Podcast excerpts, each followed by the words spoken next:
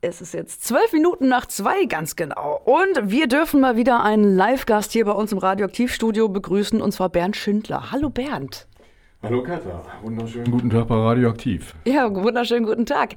Du Bernd, gestern Abend im Habener Museum, da hat die Schutzgemeinschaft Deutscher Wald, wo du ja auch äh, mitwirkst, mit weiteren Partnern zu einer Diskussionsveranstaltung geladen, in der es dann um das Thema Moore ging. Also nicht um Bäume, was ja eigentlich sonst dein, dein Lieblingsgebiet ist, sondern um das Thema Moore ging es da und um ihre Bedeutung für den Klimaschutz.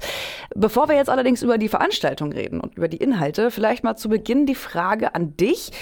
Du bist ja Vorsitzender der Kreisgruppe Schutzgemeinschaft Deutscher Wald. Moore sind wichtig für den Klimaschutz. Aber was genau leisten die eigentlich? Also die Moore, sofern wir denn überhaupt noch welche haben, das muss man ja dazu sagen, leisten das, was die Bäume nicht mehr hinkriegen. Deshalb haben wir diese Veranstaltung auch gemacht, weil der Arbeitstitel war ja, was Wälder und Moore gemeinsam haben. CO2-Bindung. Unsere kaputten Wälder, da können wir noch so viel aufpflanzen. Die Bäumchen müssen überhaupt erstmal angehen. Das ist in Zeiten des Klimawandels ja auch nicht garantiert. Und bis die dann in der Lage sind, das wieder zu speichern, was die Bäume, die dort gestanden haben, aufnehmen können. Also bis sie das hinkriegen, werde ich das nicht erleben, weil dann hätte ich das biblische Alter von 100 deutlich überschritten. Also es wird noch 40, 50 Jahre dauern, bis, wenn es denn gut läuft, die Bäume das überhaupt in den Griff kriegen.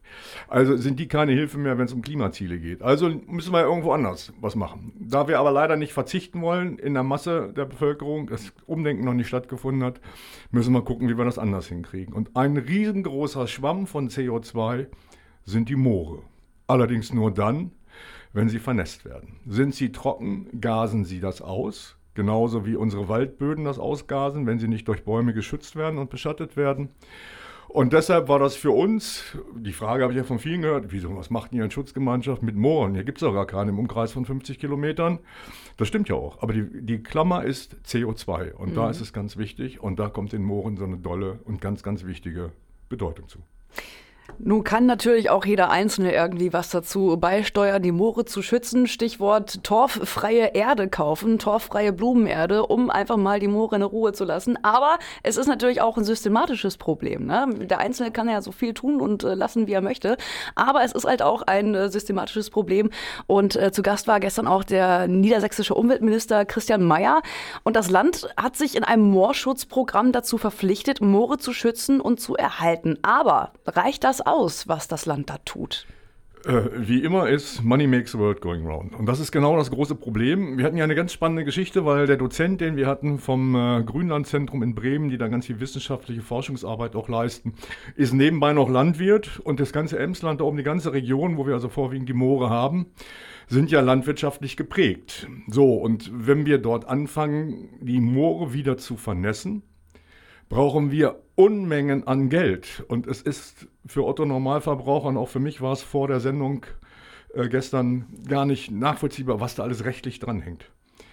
Die Wasserstände müssen geändert werden. Wir müssen dafür sorgen, dass die Moore nicht zu nass werden, wenn wir sie wieder vernässen. Also wenn da Wasser oben drauf steht, dann sind sie kontraproduktiv. Wir müssen sie wieder vernässen. Das Wasser muss aber irgendwo herkommen. Und wir haben jetzt alle erlebt, die letzten Jahre waren extrem trocken. Also das sind riesengroße Aufgaben, die da vor uns stehen.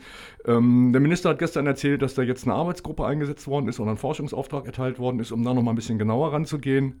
Meyer hat ganz deutlich gemacht, dass das ganz oben auf der Liste steht aber es halt ein sauteures Vergnügen sein wird.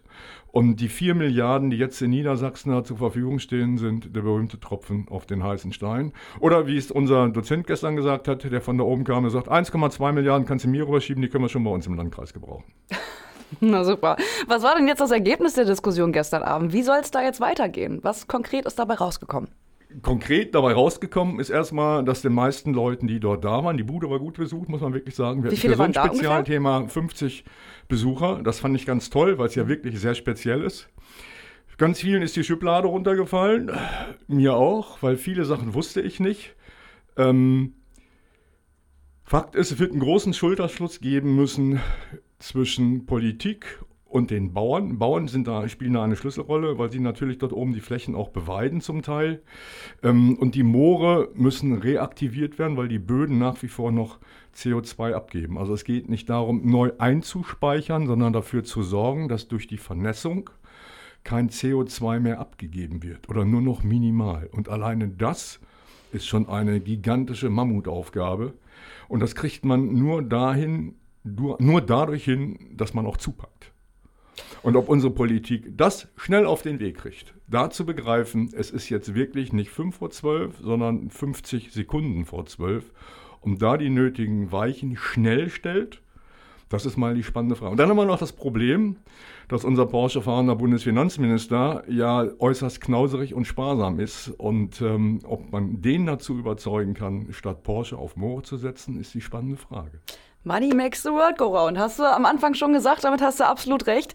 Bernd, vielen Dank, dass du da warst. Ähm, ich hoffe, euer Projekt geht noch steil nach oben und ich hoffe, ihr kommt da so weit, wie es nur geht. Ich wünsche euch alles Gute auf jeden Fall. Vielen Dank. Einen Nachsatz möchte ich noch machen. Ja, Wir werden noch mit einem Professor aus Göttingen eine weitere Veranstaltung machen, wo es genau um die ganzen Fragen der rechtlichen Problematiken geht. Das ist Professor Dr. Martinez vom Agrarforschungsinstitut in Göttingen. Und der hat auch den Bericht mit äh, erarbeitet, den die Bundesregierung als Beschlussvorlage hatte zu ihrem eigenen Moorprogramm. Okay, gibt es da schon irgendwie ein Nein, Datum? Wir warten. Wir wollen es noch vor der Sommerpause machen. Wir stehen in Kontakt mit Professor Martinez, okay. aber leider haben wir da noch keinen Termin bekommen. Gut, wenn ja, da, erfahren Sie es hier. Wenn es da einen Termin gibt, ganz genau, dann erfahren Sie es hier bei Radio Aktiv. Hier geht es jetzt erstmal weiter mit Deep Edge Mode und Enjoy the Silence. Einen schönen Donnerstag.